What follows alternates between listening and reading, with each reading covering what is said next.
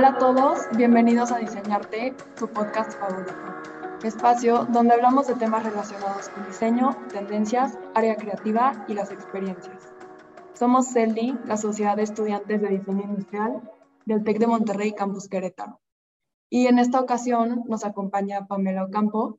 Es una mujer que de verdad inspira y que ha trabajado en la moda mexicana y es increíble todo lo que ha logrado. De verdad hoy nos va a platicar sobre cómo hizo que esa pasión y esencia que tiene sobresaliera y que realmente se dedicara a lo que pues ella soñaba. Muchas gracias Pamela por sumarte. Estamos ansiosos porque nos platiques sobre algunos de tus proyectos y de cómo has llegado a ellos, porque pues uno tiene que moverse ¿no? como para buscar estas oportunidades. Y entonces pues si quieres empezar, porque nos platiques un poco sobre tus estudios, tu trayectoria y pues cómo entraste ¿no? a este mundo de, del arte y la moda y pues la editorial. Sí, eh, gracias María por la invitación y un saludo a todos los que escuchan el podcast eh, en ¿cómo se llama? Diseñarte, diseñarte. Diseñarte.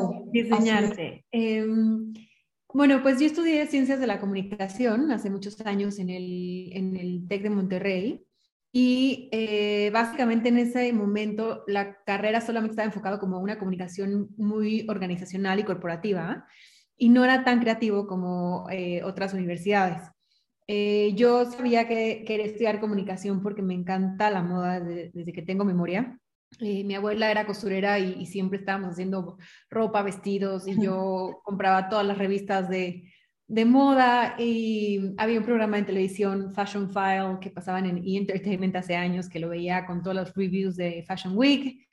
Y no sé, siempre tuve como cierta fascinación, ¿no? Yo nací en, en, el 83 y todos los 90 me tocaron en su pleno apogeo, entonces era las grandes marcas de Calvin Klein, eh, Armani, entonces la verdad me tocaban los 90 que ahorita están justo con todo eh, de moda de nuevo. Eh, y bueno, pues nada, yo empecé a trabajar después de, después de estudiar. Yo justo tengo una, una, mm, anécdota muy chistosa porque en la universidad llevaba una clase que se llamaba producción editorial y la reprobé.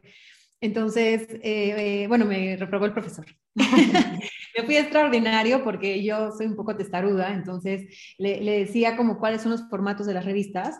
Y para mí una revista era un lienzo en blanco, era un proyecto de páginas en blanco para poder hacer lo que básicamente cada uno tenga en la cabeza. Pero en ese momento era muy cerrado y era de, no, tienes que ocupar todos los espacios de la revista, y tienen que ser súper retacadas como era en esa época en los 2000. Y yo decía, no, pero a mí me gusta algo limpio, minimal, como más de arte.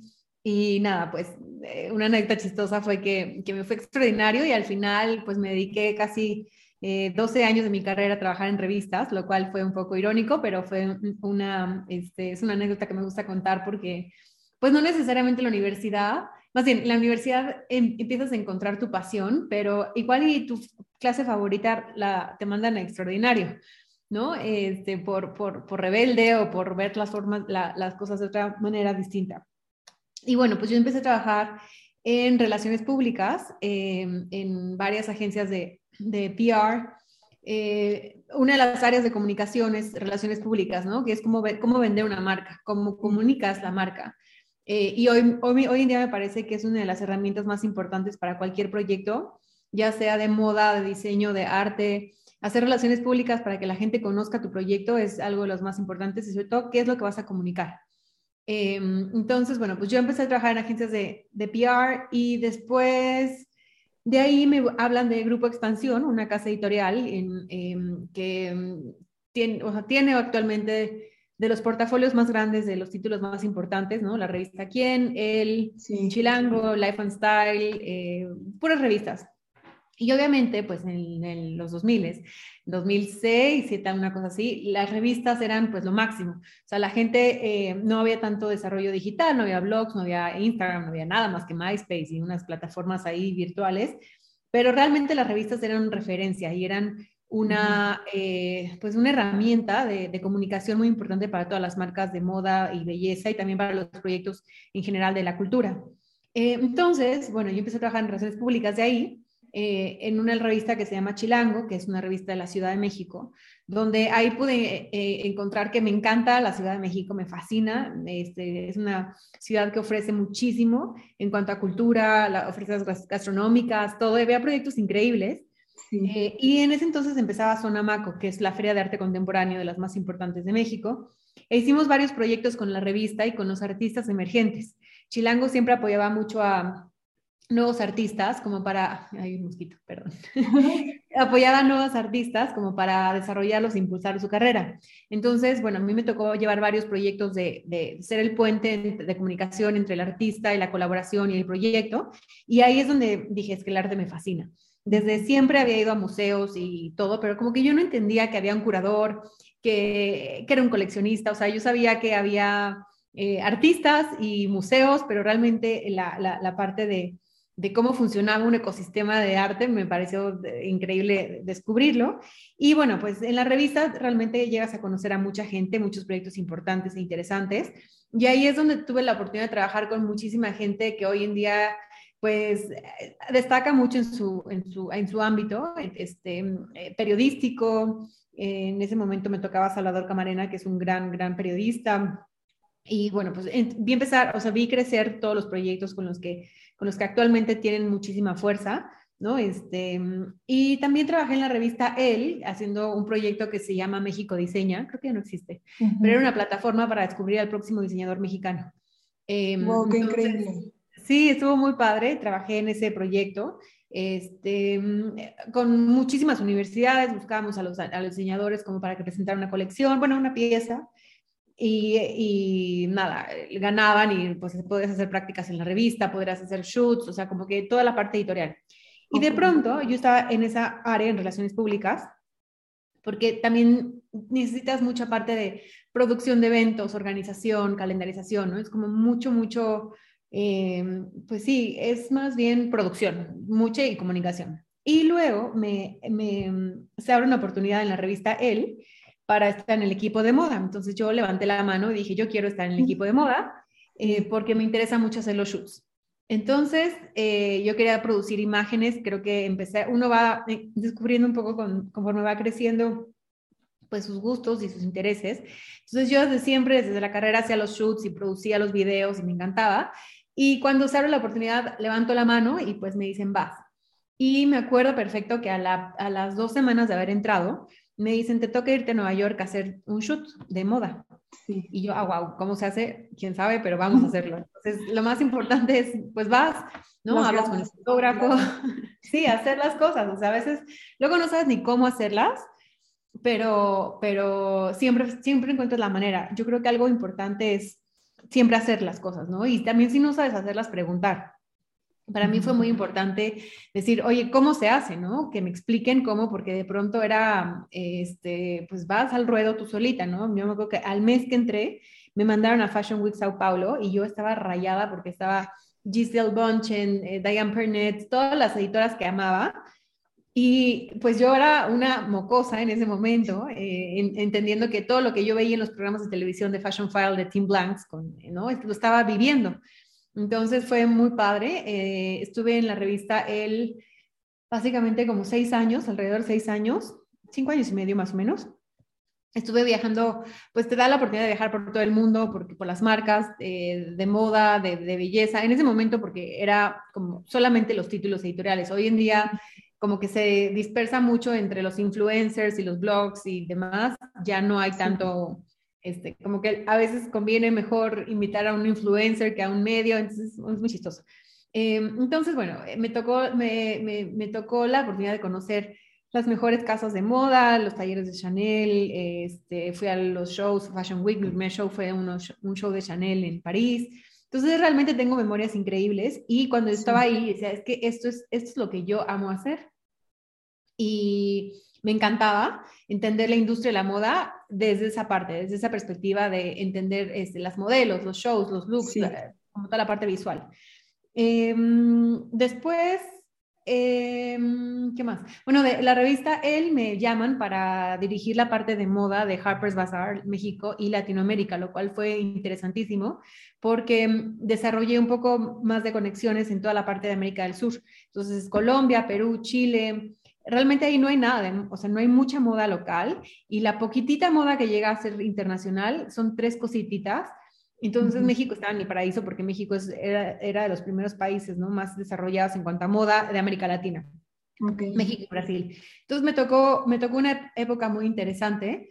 Eh, en Harper's Bazaar estuve casi un año eh, porque no me gustó, o sea, no me gustó la forma de trabajar. Y, creo que también es importante a veces decir, bueno, aunque sea mi sueño, si no te gusta, si hay formas, que, cosas que no van contigo, está bien decir, hasta aquí llego y, voy a otra cosa, ¿no? Entonces, decido, ¿cómo? Sí, que es súper válido también saber decir que no, saber, decir hasta aquí llegué. Totalmente. Entonces ya estaba harta de la moda porque dije, ¿qué es esto? ¿Qué es horrible? No puedo más, esa industria está espantosa. Entonces ya, eh, total, me, me, voy de Harper's Bazaar y me busca en ese momento Natalia Lafourcade para poder desarrollar la, la imagen de, o sea, de, después de haber hecho todos los shoots del mundo en él y en Harper's Bazaar y conocer a muchos fotógrafos y a tus equipos, este, me busca Natalia para poder hacerle la imagen, porque me decía, estoy un poco perdida de lo, de lo que estoy haciendo con mi vida, con mi música, bueno, con su música no siempre hermosa, con su visual, con su, con, su imagen. Entonces nos sentamos y empezamos a platicar y empecé, empecé a ayudarla un poco, poco a poco. Eh, y ahí nos hicimos eh, amigas para poder seguir con una, una, relación de empezar a tener mucho más confianza, porque de alguna forma les, le encargas tu imagen a alguien más, ¿no? Entonces, sí es mucho de platicar, es muchas referencias, muchas visuales con Natalia estuve trabajando bastante tiempo, hicimos el, el, el, la imagen del disco de Musas, los looks que se llevó a los, a los Óscares, al Grammy, o sea, como a los conciertos que tenía, y fue muy, muy bonito, la verdad, hasta que ya no me dio más, dio, más tiempo por la carga de trabajo, pero fue increíble. Eh, después de ahí, después de trabajar un ratitito, bueno, fueron, sí, o sea, más bien, fueron muchos años con Natalia, pero fue en ese, en ese gap entre cuando renuncié de, de Harper's Bazaar que me buscan de París para lanzar un proyecto que se llama El Oficial. Entonces, es una pequeña casa editorial la que la tiene aquí en México, entonces eh, como que buscaban un editor. Cuando me dicen, oye, no, pues te interesaría ser editor de moda, yo le dije, no, yo ya lo hice, ya estoy, ya hice como, este, más o menos como siete años de moda, yo estoy harta, yo quiero otra cosa. Y me dijo, no, pues es que queremos que tú hagas, tú dirijas el proyecto. Y dije, ah, wow, o sea, sounds interesting porque es un reto nuevo, ya no era ser editora de moda, sino realmente era ver todo el proyecto. Entonces me encantó la idea, me encantó el reto y acepté. Y eso fue tipo en diciembre y en marzo salió la primera publicación. Entonces lo que me hice durante un mes fue armar el equipo, este, un equipo increíble con el que trabajé cinco años, que hoy en día son todos súper talentosos. Eh, y éramos muy jóvenes, o sea, yo me acuerdo que me traje a, las beca o sea, los becarios de varias revistas en las que había trabajado y pues empezamos a trabajar y lanzamos este proyecto que fue increíble, el cual estuve más o menos cinco años eh, y nada, pues fue fantástico, o sea, también te da muchísimas puertas y, y lo oficial yo ya quería, sabía muy claro como la imagen que quería proyectar, porque encontré de, toda mi carrera, o sea, como que empecé a encontrar estos ejes y estos vértices que me fascinan, que es el arte, la moda, el diseño, la arquitectura, ¿no? Y, la parte cultura. Entonces, para mí la moda es cultura y la, y la moda es una forma de, de vivir la vida y de también entenderla eh, y también entender el lujo, ¿no? De, este, ¿qué, ¿qué, es el lujo? Y eh, para mí, dice, o sea, desarrollé un proyecto bastante, mm, pues, innovador en ese sentido, en la parte de, de, la parte gráfica y la parte visual, junto con todo el equipo. Y, eh, pues nada, rápidamente nos posicionamos entre los primeros tres títulos de moda en México. Levantamos muchísimo el negocio y fue increíble hasta que obviamente la revolución digital alcanza, ¿no? Y llega y es como de, ok, las revistas ya no tienen el mismo peso que ahora que un influencer o un blog o lo que sea, aunque otros, otros títulos sí lo tienen. Y pues nada, llegó un momento que también me, me, cansé porque es una industria que no termina, o sea, no acaba. Entonces yo estuve eh, trabajando, siempre decía que era mi hobby, que es como mi hobby y mi trabajo, porque nunca, nunca trabajé, realmente era un placer para mí estar haciendo todas esas cosas y sí era muy cansado y muy pesado, pero simplemente es hacer las cosas bien, si te gustan, hazlas bien. Eh, entonces, bueno, pues ya, total que después de la revista del oficial, me eh, independizo, dije, bueno, ya es momento de hacer mi propio proyecto y eh, tuve un estudio, o sea, de consultoría, tengo un estudio de consultoría, pero ahorita está un poco en pausa por el, otro trabajo en el que estoy. Y las consultorías me funcionaron muchísimo porque ayudé, bueno, trabajo con muchas marcas mexicanas a hacer la parte de comunicación, eh, lookbooks, brand books, identidad visual, ADN, entender como qué es la diferencia de, de una marca con otra. Eh, trabajé para, bueno, Colectiva Concepción, Jacampot, Sandra Bay, eh, hice muchísimos proyectos, también trabajé un, con, con Rey, les hice algunos looks para unos proyectos. Eh, y ahí es donde, en este inter donde soy consultora independiente, me hablan de la revista Vogue, Carla Martínez de Salas, me invita a participar en un shoot que, que básicamente creo que ese shoot fue, o sea, una sorpresa para todos y parte de de mi carrera. Eh, fue la, la, portada de Yalitza Aparicio, que fue la revista más vendida de, de Vogue en la historia en México. Em, cuando, bueno, cuando me busca Carla, yo soy muy fan de Oaxaca desde siempre, me parece un lugar mágico y es increíble y es culturalmente rico y es visualmente una, de, o sea, es una delicia para mí estar en ese estado. Y desde hace muchos años voy mucho, mucho. Entonces, me habla Carla y me dice, oye, eh, está esta película de Cuarón que tiene una, una, nueva protagonista, pero pues nadie sabe nada de ella porque apenas la peli iba a salir. Eh, se llama Yalitza, ¿te gustaría hacerla? Y yo dije, yo sin pensarlo, nada más googleé a Yalitza Aparicio y dije, 100% la, o sea, feliz de trabajar con ella. Entonces me tocó hacer el primer shoot con Yalitza, este, cuando apenas empezaba la, la, la, o sea, su carrera, o sea, en, el sentido de carrera editorial, de hacer tantas portadas y salir en tantas revistas, hoy ve a Yalitza y es otra, es, está eh, con muchísima más seguridad, mucho más, o sea, Totalmente confiada, ¿no? De, porque yo me tocó una, una chica pues muy introvertida y muy tímida, pero muy hermosa. Entonces eh, hicimos el shoot y pues nada, como que hice, lo que hago yo es como hacer un concepto, ¿no? Trabajé con Santiago Sierra, que es un gran fotógrafo mexicano, y nosotros estamos obsesionados con México, entonces era eh, Diego Rivera, los textiles, el maíz, el, el, el, frijol, este, todo lo que representa la riqueza de México en general. Y a mí los textiles he descubierto una pasión increíble alrededor del trabajo artesanal. Y algo que me funcionó muchísimo de haber estado, por ejemplo, cuando fui a visitar los talleres de Chanel, es entender que, que, nuestra alta costura se hace en la sierra, o sea, y una vez Carla Fernández, una diseñadora mexicana, siempre lo dijo, es que la alta costura mexicana se hace en la sierra. Y cuando vi esta relación de cómo hacían las cosas en Chanel y cómo hacían las cosas aquí en México, de, desde cultivar este, o conseguir el añil o conseguir la grana cochinilla y el cultivo de la grana cochinilla, pues me pareció increíble el proceso. Dije, es que exactamente, es exactamente lo mismo, pero obviamente tropicalizado en nuestra cultura. Entonces, eh, me obsesioné un poco con los textiles, conocí una persona increíble que se llama Remigio Mestas, que es un gran representante de la parte artesanal textil en México. Eh, trabaja con más de 300 comunidades en Oaxaca y ha hecho un trabajo espectacular porque él sabe perfectamente combinar como lo más puro y auténtico de la cultura mexicana con, con el lujo en el sentido de los mejores materiales. Entonces, ha hecho un trabajo increíble entonces, justo para eso, yo lo que hice con Santiago era hacer el concepto y yo le hablé a Remigio, préstame tus huipiles, este, hablé con las marcas de, de, lujo con las que necesitamos, de, alguna forma, ya que estás metida en esa industria editorial, entiendes cómo funcionan las marcas de lujo y demás. Entonces, em, eh, justo pusimos en, en la portada un look de Dior, que es un show que me tocó ver en Chantilly, en Francia, eh, que estaba inspirado en las escaramuzas, que son las mujeres charras y las mujeres que montan, que diseñó María Grazia Curie, creo que fue 2016, 17, algo así. Eh, entonces, a mí me tocó ver ese show y estar ahí y, y, fue hermoso ver México en París, ¿no? Bueno, en Francia, en Chantilly, eh, y entender como la riqueza que tenemos y que siempre viene alguien más a decir, mira qué bonito está esto y nosotros lo tenemos desde que nacemos y no lo apreciamos, ¿no? Entonces ha sido muy, muy bonito este descubrimiento. Hago la portada con Yalitza eh, como por el mes de octubre y, fue la portada de, de, diciembre, me parece, o de enero o algo así. De enero, 2018, 2019, ya no me acuerdo, 2019, me parece, 2018. Y de pronto, ¡pum! O sea, se volvió un éxito esa portada, porque obviamente es la primera mujer indígena eh, en, una, en una revista norteamericana, entonces sí fue muy arriesgado.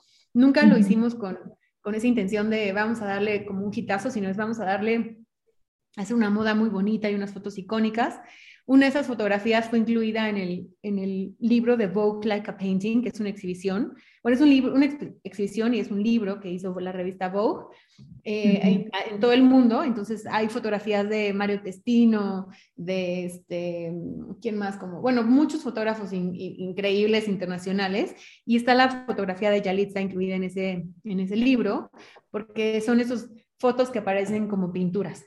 Entonces, bueno, pues Yalitza fue un éxito brutal y fue increíble. Entonces me eché dos años como consultora, hice un proyecto con Salvatore Ferragamo de mm, unas bolsas con tres, tres artistas mexicanas, una de ellas, bueno, arquitectas y artistas.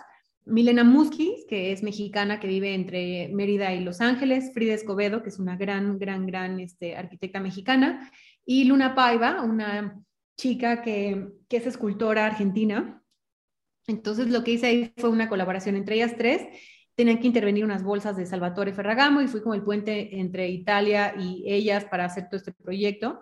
Me dieron la, la, las, las, llaves, o sea, como que todo el, expertise que tenía yo ya en las revistas, me dijeron, pues haz el contenido editorial que quieras, entonces hicimos videos, fotografías, hicimos este, la presentación de la, en las bolsas en el Museo del Chopo, em, estuvo muy padre. Eh, y ahí es donde siempre, siempre he creído como esta relación entre el arte y la moda, justo cuando estaba en lo oficial, ahorita me acordé, Hicimos dos exposiciones, una de Cristóbal Valenciaga, la, patrocinamos y ayudamos con, con, parte de los archivos históricos del oficial de Valenciaga con, con, con, pues, con la Fundación de Valenciaga, con el museo, y e hicimos otras, o sea, como que siempre los apoyábamos mucho en, en al Museo de Arte Moderno, sobre todo para eh, Gary Winogrand, un gran fotógrafo que retrataba la belleza de la mujer. Entonces, em, para mí, te digo, siempre son estos cruces de eh, moda, diseño, arte y arquitectura que, que, forman parte de nuestra vida eh, cotidiana y que, y que, pues nada, son parte de, no sé, son como bellas postales de todos los días.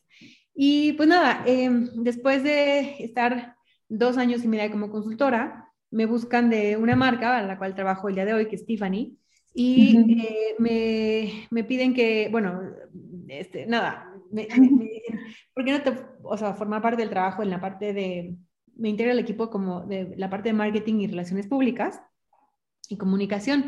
Y a mí me parece muy interesante el momento en el que la marca está viviendo, es una transición. El, año pasado lo compró el grupo LVMH, que es el grupo de los más importantes de lujo en el mundo, y feliz acepté. Feliz acepté porque ya había hecho toda una parte de, de, branding y PR y de, y de marketing y producción de imágenes y editorial y yo lo que quería entender es el negocio, o sea, ¿qué es el negocio realmente la industria de la moda? O sea, ¿qué hace, que alguien se vende, que, lo vende y lo compra, ¿no? ¿Cómo tratas a los clientes? Entonces, quiero entender como eh, toda esta parte de, del fashion marketing directamente per se para una, para una, una marca. Y llevo ya casi dos años trabajando para, para la, firma y estoy muy contenta porque viene, ha venido un periodo de transición muy interesante eh, nueva dirección, dirección, dirección creativa, este, con este nuevo, nuevo grupo. Y nada, estoy muy emocionada por, por, lo que está sucediendo con la marca. Me parece que eh, son momentos importantes de transformación, ¿no? Tener a Beyoncé y a Jay-Z como imagen de la campaña, etcétera. Está padrísimo. Entonces estoy muy contenta. Y a la par sigo dando clases en el TEC de Monterrey, pero ahora las doy de manera virtual. Eh, bueno, por, o sea, justo empecé en la pandemia, eh, al campus Ciudad de y la clase se llama Materiales para la Industria de Lujo y le doy la clase a los chicos de DC Industrial. Está increíble porque mm, de alguna forma les comparto pues el conocimiento que tengo hasta el momento y, y, entender qué es la industria de lujo, ¿no? Y también qué es el lujo, porque muchas veces tenemos una concepción muy extraña de que el lujo son bolsas de marca y, y son zapatos de, de diseñador y no necesariamente. Entonces, creo que eso es lo más importante y es la sensibilización, sensibilidad, perdón, que me gustaría, que me gusta transmitir a los alumnos, de entender que el lujo está en todos los días en nuestra vida, pero de una forma muy sutil. Y creo que el lujo tiene que ser sutil, o sea, para yo creo firmemente que este, a veces el lujo se desborda, ¿no? En oro y en, y en pieles y diamantes, pero también el lujo está en los detalles. Para mí siempre este, es algo, algo muy importante y es lo que hablo con ellos, ¿no? Entonces, básicamente, trabajamos mucho lo que es el ADN. Para mí hoy en día es importante que, que, que mm, vivimos en un mundo tan globalizado que a veces a mí me pasa que en Instagram que veo y ya no sé si la marca es mexicana, si es sueca, si es argentina, si es eh, francesa o si es inglesa. Dijo, ¿qué es esto, no? O sea, todo se parece, todo es igual. Totalmente. Todo, tiene la misma estética, eh, todo tiene plantitas con este, sombras, este, todo es de barro y piedra. Realmente me parece que que llegamos, o sea, creo que Instagram nos da muchísima puerta y ventana, pero también al mismo tiempo es muy peligroso porque nos perdemos como identidad. Porque ya no sabes, te digo, que si estás viendo algo de Los Ángeles, de Estocolmo o de, o de, o de París o de México. Entonces, eh, trabajamos mucho en encontrar como una identidad y encontrar algo que realmente diferencie y que haga un proyecto de, de diseño industrial pues más interesante y más, más, eh, más viable. Y sobre todo como que hoy en día después de lo que hemos estado viendo en la pandemia, es para qué, para qué hacer más cosas, ¿no? O sea, para qué inventas algo más y ya todo existe, pero entonces, ¿qué es lo que vas a inventar y qué es lo que vas a traer al mundo que valga realmente la pena? Y pues nada, esto es básicamente ahorita mi carrera, lo que he hecho. He ido a varias pláticas, varios cursos, varios talleres y ha estado muy interesante, la verdad. No, bueno, Pamela, yo estoy impresionada con todo lo que nos acabas de contar, fue así como muchísima información. Muy Mucha, María, perdón. Pero no, está impresionante. La verdad que increíble que hayas llegado tan lejos y pues ya quiero ver los próximos proyectos a los que vayas a estar involucrada. Y pues todo tu proceso, ¿no? Desde que empezaste a entrar y cómo estas conexiones que fuiste haciendo como que te ayudaron a crecer, como dices, te abrieron otras puertas, está padrísimo. Y de la parte de la revista con Yalitza, creo que también, bueno, algo que a mí me encantó fue como que a la hora que la vi sentí ese valor, ¿no? Que tiene como un indígena que muchas veces por tanto que los regatean y tanto que como que les desprecian, por así decirlo, las artesanías y así como que pues ellos no se la creen, por así decirlo. Y pues creo que ese trabajo que está hecho a mano, en vez de estar como en producción en serie, pues tiene muchísimo más valor por todo el tiempo que se le invierte y porque también entra como esta parte del arte, ¿no? Sí, de acuerdo, María. Has dicho algo bien interesante, o sea, que no se la creen. Yo creo que ese es el mal del mexicano, o sea, que todos lo tenemos, que a veces no nos lo creemos, ¿no? Entonces, a veces tengo una serie de fotografías que a ver si algún día las publico, que sea, o sea, como mecánica nacional, ¿no? Es como que digo, no somos, o sea, el mexicano no es dueño del mundo porque no quiere, porque realmente somos muy creativos y somos muy ingeniosos. Y nada más es la cuestión de creérnosla y de hacer las cosas eh, bien para que tengan una buena repercusión. Em, y creo que eso es algo que he visto a lo largo de mi carrera, que, a veces no te la crees y nosotros mismos no, respetamos el trabajo de los artesanos. Em, en alguna ocasión me pasó que estábamos comprando con unas amigas en el centro y llega una niña y le dice, oye, pues ¿cuánto es lo menos? No, ¿cómo que cuánto es lo menos? Tú no llegas a Hermes a decir, ¿cuánto es lo menos por esa bolsa? Es exactamente el mismo trabajo. Entonces creo que es un trabajo que tenemos que hacer todos de conciencia de, pagar lo que es, pagar lo que, lo que te piden y apoyar y, pues hacer nación, ayudar así al otro un poco, lo, poquito que podamos hacer el uno por el otro. No, claro, está increíble. Aparte yo también me encanta todo esto como de, de, la parte de la identidad mexicana y los colores y el arte y todo esto. Y hablando de la intersección que estabas también platicando del arte, la moda, el diseño y la arquitectura, para todos los que no sepan, el contenido de Pamela en Instagram está increíble. Entonces también para que ahorita terminando nos dejes tu Instagram y que te puedan seguir los oyentes. Y también hablando de las redes sociales y como el contenido visual, te quería preguntar, Pamela, ¿cómo es que, bueno, en base a tu experiencia personal, cómo vas a conocer a través de campañas como todo este valor que tiene una marca? ¿O qué se necesita hacer, por ejemplo, cuando pues sale una nueva tendencia en una colección, ¿cómo le haces para que el mercado la acepte y entienda que pues la moda va como cambiando y que el estilo es diferente? Claro. Bueno, es algo interesante que pasa con la moda, es que siempre cambia, pero siempre regresa y siempre es la misma.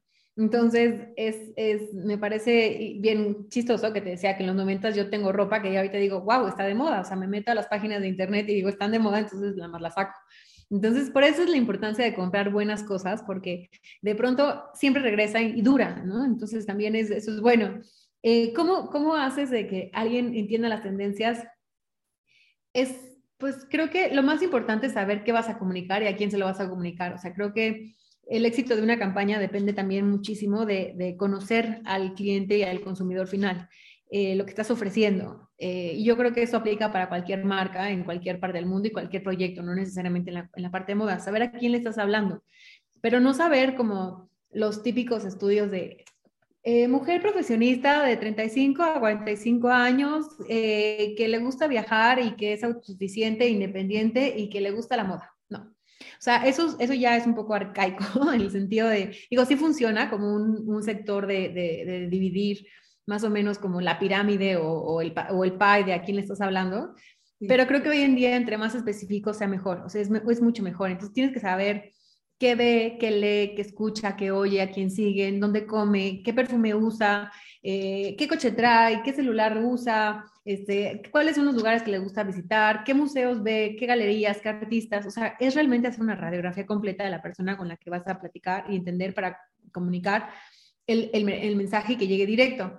Eh, eso es como un paso número uno, como conocer perfectamente quién es tu cliente o consumidor final. Y cuando compartes las tendencias, yo creo que también, o sea, ¿qué es un trendsetter? ¿no? Esa es, ahí es algo, la, la, la pregunta siempre del millón. ¿Quién dicta las tendencias? ¿De dónde salen?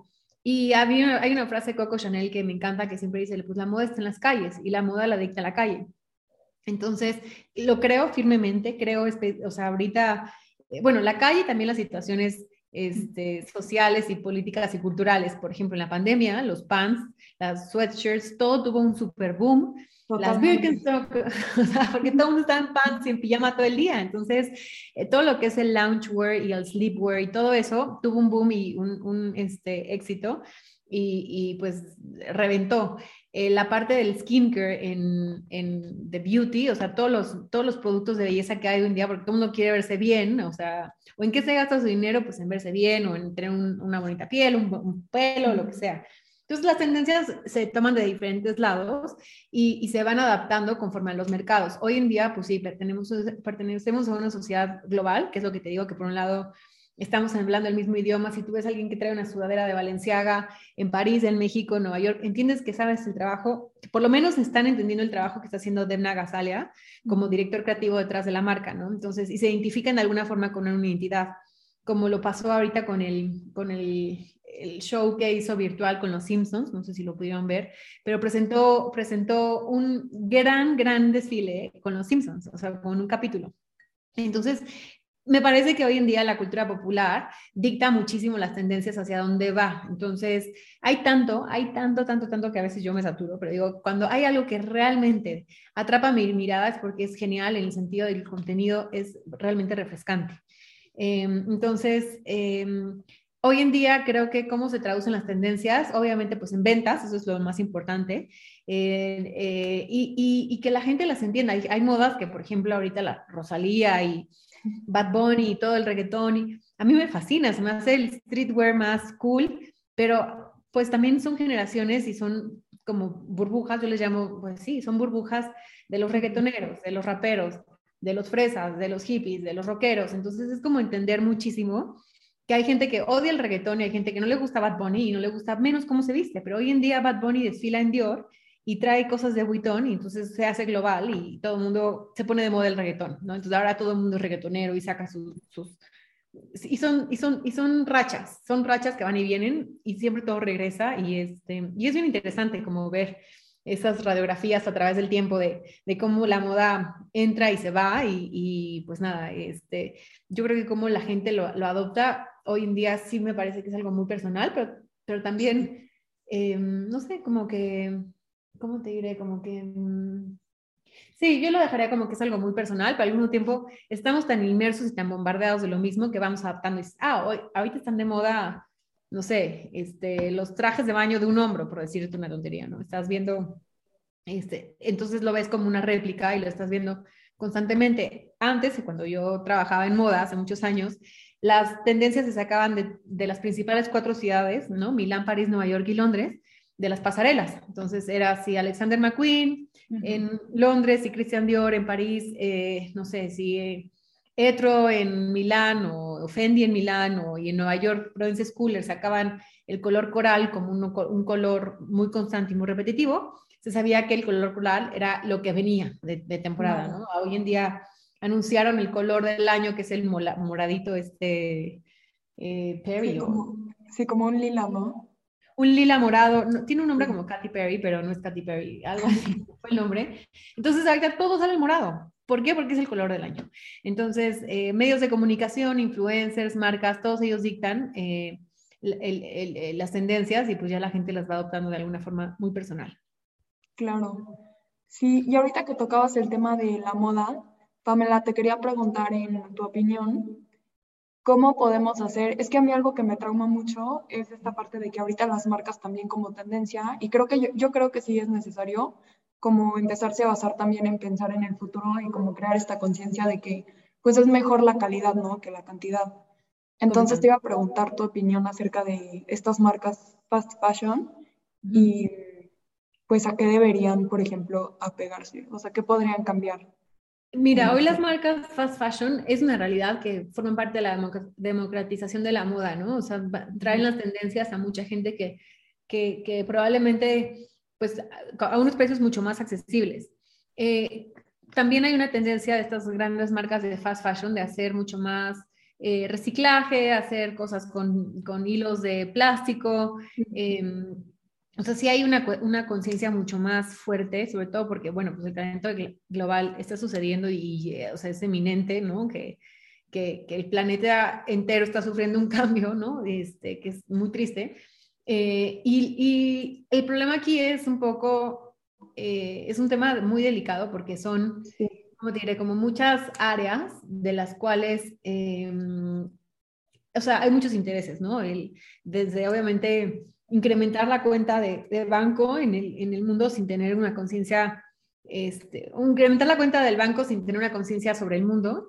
Y, y mm, nada, o sea, creo que lo más importante, o sea, para mí siempre lo he dicho, que entre más grande la empresa, eh, mayores responsabilidades debe tener con el planeta y con la sociedad y con la gente. Entonces, em, y con los animales y con todo lo que sucede.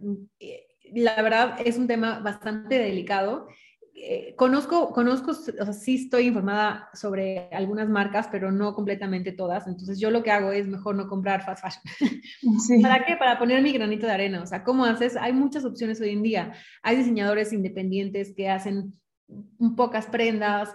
Este, hay diseñadores que, que utilizan, eh, o sea, lo más importante yo creo que es saber de dónde viene tu ropa. Entonces creo que hay una campaña, ¿no? who Made My Clothes? Eh, entonces creo que entre más información tengamos todos y estemos más informados es mucho mejor. Creo que el hecho de, consumir menos también en ese sentido o hacer un consumo mucho más responsable en el sentido de que dices, bueno, me voy a comprar una sudadera, pero esta me la va a durar cuando 10 años más y cuando ya no la quiera porque ya me la puse, la puedo donar porque está en buen estado. Entonces, creo que eso es lo más importante, sobre todo para ustedes como nuevas generaciones, de estar entendiendo de que no todo es tener tener, tener, tener, tener, tener, sino ser mucho más conscientes de, de lo que estaban haciendo con, con, nuestras pequeñas acciones, bueno, con sus pequeñas acciones a la, a la hora de elegir y comprar ropa. Sí, claro, y luego ya la ropa trae la etiqueta que dice que es sustentable, entonces como que esto también siento que entra un poco en el marketing, pero yo sí prefiero, por ejemplo, no sé, saber que está como, pues en realidad hecho para, pues hacernos ¿no? más conscientes del serio impacto ambiental. Yo creo que es eso, sí. O sea, ahorita, por ejemplo, fui a la playa y hace unos, unos cuantos días y es impresionante la cantidad de plástico que vi en el sentido de las chanclas, o sea, de que cuántas chanclas puede haber, claro, o sea, es que todo lo que tenemos y hacemos, cuánta basura genera una persona por día es es absurdo. Y luego echas la multiplicación por todos los personajes que somos en el universo. Entonces sí, es demasiado. Y sí es absurdo y, es, y da mucho coraje ver, ver tanta basura y ver, y ver eh, pues nada, que somos nosotros mismos los que estamos haciendo, eh, pues un bueno, tanto daño al planeta. Sí. No, es impresionante. Creo que nosotros como generación, ahorita, antes de diseñar, pues sí tiene que ser como un requisito, ¿no? Pensar tantito en el futuro y pues a partir de ahí empezar a crear o como dices, ya no a crear, sino más bien a mejorar como todo lo que ya, ya existe. Sí, sobre todo porque, por ejemplo, lo veo con mis alumnos de diseño industrial. Hay, hay muebles, ¿no? Por ejemplo, que se fueron, fueron hechos en los años 50, 60 y hoy en día tienen un boom y están súper de moda y todo el mundo quiere algo de IMSS o de, ¿sabes? Entonces, yo creo que es lo más importante hacer algo de diseño consciente, diseño temporal, diseño duradero y buen diseño. O sea, que realmente compres una buena silla, este, aunque te tardes años en comprar, me explico, pero poco a poquito, porque, pues nada, ser, ser, ¿cómo te diré? Como pues sí, mucho más consciente de, de, las cosas que hay que hacer. A los, a, los alumnos de diseño industrial les digo que, bueno, ya todo existe, todo, todo, todo, todo existe. La mayor cosa, o sea, la mayoría existe. Este, para las acciones básicas de un humano, ¿no? Es como para todos los días ya sabemos que hay de todo. Si vas a traer algo adicional a lo que hay, piensa primero en qué material vas a usar. ¿Por qué vas a usar plástico? Yo es lo que lo primero pregunto. ¿Por barato? O por duradero. Pero si es algo duradero, ¿qué va a ser? ¿No? Entonces, ahorita sí, va a ser de plástico, ¿no? es, como echarle coco a pensar, ok, bueno, o sea, un teléfono de plástico, ¿qué es? Todo se, todo es, se desecha, pero de alguna forma, si te dura y si está bien hecho, pues hasta que te mueras, básicamente. Incluso si luego vas al mercado de pulgas, a la lagunilla, encuentras unas cosas increíbles que dices, esto es buen diseño y buen material. Entonces, para mí es lo más importante que siempre piensen a la hora de diseñar por qué van a escoger ese material. Entonces, si es por costos, bueno, entonces ajusta tu tabla de costos y ajusta como tu proyecto y véndelo más caro para que saques un buen proyecto, un buen provecho, porque la gente lo va o sea, de alguna forma. Pero nada más ser consciente de que ya todo está y si vas a traer algo nuevo, por qué es y para qué es, ¿no? Y, la diferencia del buen diseño, este, bueno, más bien a mí el buen diseño me parece que nunca pasa de moda y es atemporal. Pues sí, Pamela, nos dejas muchos temas con los que tenemos que reflexionar. Todos, todos los días, todo el tiempo. Todo el tiempo. Sí, y ahorita tocando el tema como de tu esencia y la persona que eres, me queda claro que tienes como un estilo muy marcado y te quería preguntar sobre lo que te mueve. O sea, ¿de quién te inspiras o qué es la figura que como que agarras esa inspiración? ¿De dónde la sacas? O sea, puede ser no sé, algo de tu rutina diaria o de la naturaleza, de algún museo, de alguna canción? Yo creo, María, que es una, o sea, es un poco cursi lo que voy a decir, pero la naturaleza para mí es una gran inspiración en el sentido de todo, es perfecta. Es perfecta, tiene todo a su tiempo, nace en el momento que tiene que nacer y muere que tiene el momento que morir. Todo tiene un porqué en el, en, en el tipo de diseño de la naturaleza. Tiene unas formas espectaculares que dices, ¿cómo es posible que esa planta sea así? ¿No? Este, tiene los mejores, los mejores patrones, las mejores paletas de color. Eh, para mí la naturaleza te da todo, o sea, simplemente agarras un cachito del mar, ¿no? Y encuentras todo un universo en lo que hay. Este, soy fan de ver documentales del, del planeta y demás y del mar o sea, de todo lo que, los ecosistemas, y es perfecta, simplemente perfecta, desde, desde los animales, los hongos, que hay un documental buenísimo en ahorita en Netflix, el Fantastic Fungi, o no me acuerdo cómo se llama, pero es, increíble, entonces, como que todo tiene un porqué y todo tiene una razón de ser, pero porque necesita ser y es tan elegante y tan sutil que para mí la naturaleza ha sido una gran inspiración. Y yo creo que de ahí viene, viene todo. O sea, si tú ves una flor que tiene una combinación de colores increíbles, de ahí puedes sacar un vestido, de ahí puedes sacar la paleta de color para el siguiente mueble. ¿Por qué? Porque todo combina, todo es perfecto, es una armonía que muy pocos conocen y creo que, o, bueno, todos, conocen, todos vemos todos los días, pero muy pocos saben reconocer. Entonces, la naturaleza para mí es algo que siempre ha estado muy presente, eh, tanto en la parte personal como en la parte de trabajo. Cuando estoy atorada es como de, ok, quiero ver flores. Entonces me pongo a ver un libro de flores para entender cómo son las flores y para ver si necesito una paleta de color en específico, etc. Em, y yo creo que el arte también, el arte me parece, eh, el arte y la poesía me parece una cosa increíble, ¿no? De hacernos pensar pensar, pensar, pensar y cuestionarnos por qué está eso ahí, o simplemente gozarlo. Cuando no quieres pensar, eh, pero quieres llenar tu cabeza de cosas bonitas, me parece que leer un poema, escuchar música, ir a un museo, es una gran forma de meditar. Entonces me gusta, me gusta bastante el arte y la naturaleza. Ay, Pamela, pues está increíble todo esto que nos platicas. Digo, no sé si ya quieras ir cerrando, para tampoco quitarte tanto tiempo. Que Tú me dices, María, sí, perfecto. Sé que es fin de semana, estamos grabando el sábado, entonces, pues no sé si quieras compartir tus redes sociales para que nuestros oyentes te puedan contactar o puedan, pues, seguirte, ver tu contenido. Sí, claro, solamente, bueno, tengo eh, Instagram y Twitter, que es Pamela Ocampo. Y nada, pues eso es eh, básicamente hoy en día Instagram me parece que para a todos funciona como una pequeña revista y una pequeña memoria de todo lo que somos. Y pues ahí me pueden seguir en las redes sociales. No, pues está padrísimo, Pamela. De verdad estoy súper agradecida. Gracias por tu tiempo. Creo que nos dejas con una plática súper enriquecedora. Y para todos los que nos están escuchando, esto es todo por hoy. Gracias por formar parte de Diseñarte y escuchar el noveno episodio. Un placer, Pamela, tenerte como invitada y pues gracias por este tiempo compartido. Muchas gracias, María. Gracias a ti y espero que lo hayan disfrutado. Gracias. Bye. Bye.